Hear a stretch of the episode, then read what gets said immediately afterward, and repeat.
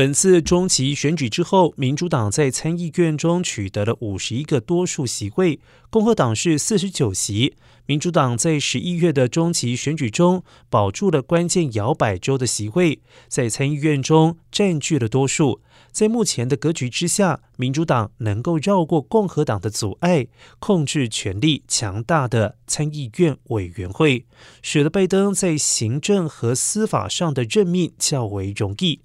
预计民主党将加快步伐，任命自由派法官进驻联邦法院。更重要的是，如果最高法院有大法官意外退休或去世，共和党人将无法阻止拜登对这一席位提出人选。